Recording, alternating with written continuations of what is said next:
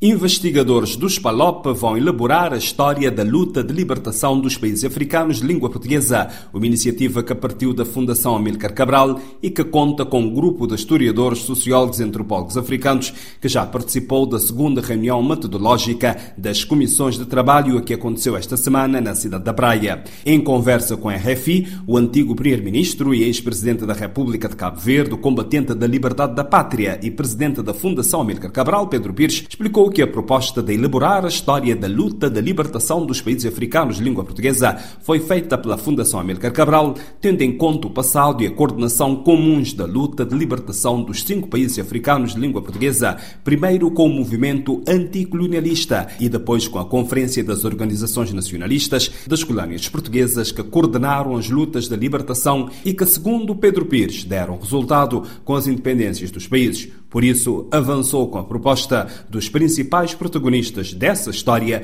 narrarem na primeira pessoa os acontecimentos. Eu, pessoalmente, insisti que víssemos em conjunto as questões ligadas à nossa história ou à história da nossa luta, as questões ligadas ao nosso passado recente, porque pensamos que se durante a luta, tivemos uma atitude solidária e colaborativa e que para a elaboração da história podíamos ter. Ora, a Fundação Amílcar Cabral é uma organização privada, não é uma organização pública, é privada, criada pelos companheiros de Amílcar Cabral na intenção de preservar a memória, a obra, os escritos, etc. Mas à volta disso vem a história. E há dois anos, ou algo como isso, tive um contacto direto com o presidente angolano, João Lourenço, e fiz essa proposta que realizássemos essa obra em conjunto e que precisávamos, está claro, de apoios, de contribuições. E foi nessa perspectiva que o presidente angolano também proporcionou essa iniciativa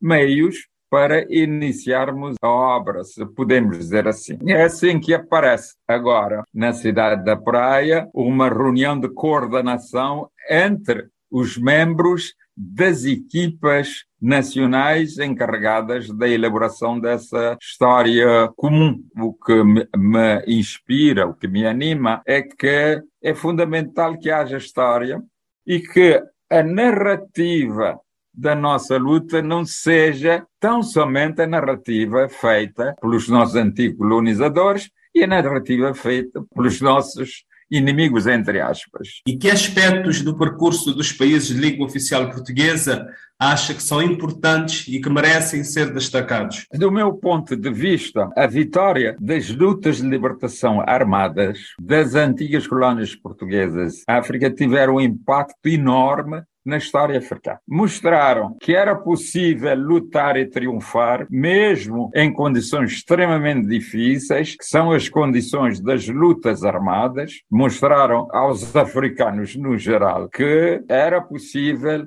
lutar e vencer. São as vitórias em Angola, em Moçambique que possibilitaram, facilitaram o fim do regime do apartheid e, ao mesmo tempo, facilitaram a independência ou as independências da Namíbia e do Zimbábue. O Zimbábue era o regime, na altura, dirigido por uma minoria de origem europeia portanto, racista na mesma. Para o fim do apartheid, teve um papel importante as vitórias em Moçambique e em Angola, sobretudo em Angola, se nós formos ver um facto histórico de grande importância, que foi a Batalha de Cuito Canavale. Em Cuito Canavale, ficou provado ao regime sul-africano que, mesmo militarmente, não estava em condições de vencer e que era fundamental indispensável um compromisso político. Para além disso, é a derrota do colonialismo que possibilita a derrota do fascismo em Portugal.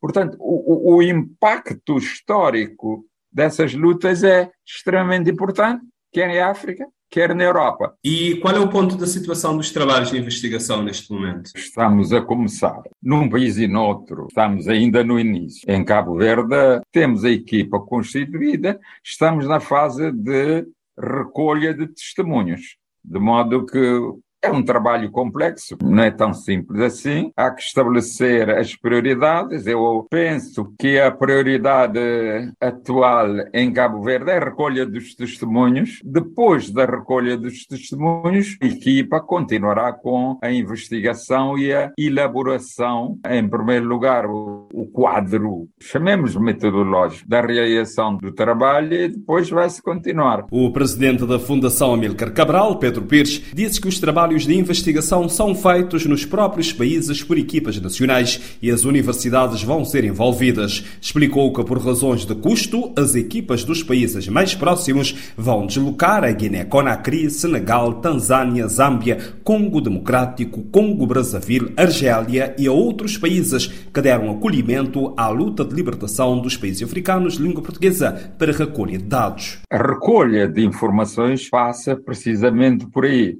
Agora, o que se coloca, primeiro, a disponibilidade dos países em receber as equipas, ou uma delas. Por exemplo, se nós vamos trabalhar com o Brazzaville, está claro que é mais razoável seja Angola, é muito mais barato até vá até Congo Brazzaville ou a, a Kinshasa. Da mesma maneira que é mais razoável, mais simples que seja a equipa da Guiné-Bissau a se deslocar a Conakry e a, Dakar, da mesma forma que se pode colocar a questão de ir a Argélia. A Argélia foi muito solidária e deu uma contribuição importante sobre todos os aspectos para as lutas de libertação nos nossos países, ou que se vá a Marrocos ou que se vá a Cuba, porque a rede de apoio de solidariedade internacional era grande, ou que se, se pode pensar em ir também a Moscou ou ir a Berlim, mesmo um país como a Holanda. A Holanda havia um movimento de apoio às lutas de libertação, particularmente da África do Sul, extremamente ativo de modo que a rede de apoio às lutas de libertação nacional era ampla. Agora, se coloca alguns uh, problemas, algumas dificuldades, por exemplo, como ir a Guiné-Conakry neste momento? É complicado, não é simples, até porque eu fiz muitas diligências para lá ir, enquanto alguém que viveu lá e gostaria de transmitir às autoridades os nossos agradecimentos, mas não consegui. De modo que para termos tudo o mais completo possível, leva anos. Portanto, todo o trabalho deve ser feito no sentido da sustentabilidade e da continuidade do trabalho a se fazer e da associação dos governos e das instituições públicas. Temos de trabalhar com as universidades, as universidades têm de se interessar por isso. Nós vivemos momentos, não diria conturbados, mas complicados, a questão dos recursos financeiros, cada um está preocupado com os seus problemas próprios, mas temos de chegar a uma visão conjunta para podermos levar avante esse objetivo que eu considero de valor histórico importante, extremamente importante. Temos de ter memória, porque há questões que penso que teremos de refletir sobre elas. A questão das memórias. Quem não tem a memória do seu percurso histórico significa que não existiu. Se existimos, tem de ter uma memória. Da mesma forma, se existimos como Estado soberano, temos de ter símbolos.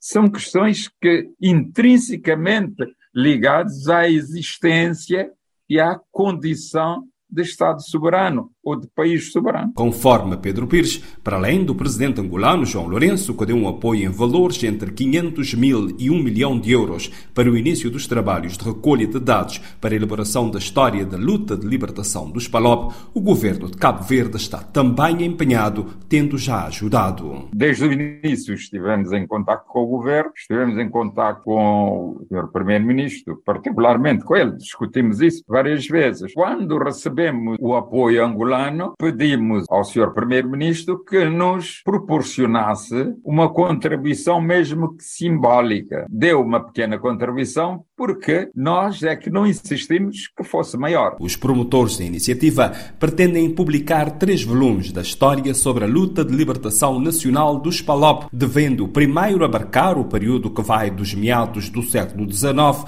aos meados do século XX, o segundo dedicado à luta armada propriamente dita, nas suas vertentes clandestina, armada e diplomática, e o terceiro dedicado à história da gestão das zonas libertadas pelos movimentos que conduziram a luta pela independência dos cinco países africanos de língua portuguesa, de Cabo Verde para RFI, Odair Santos.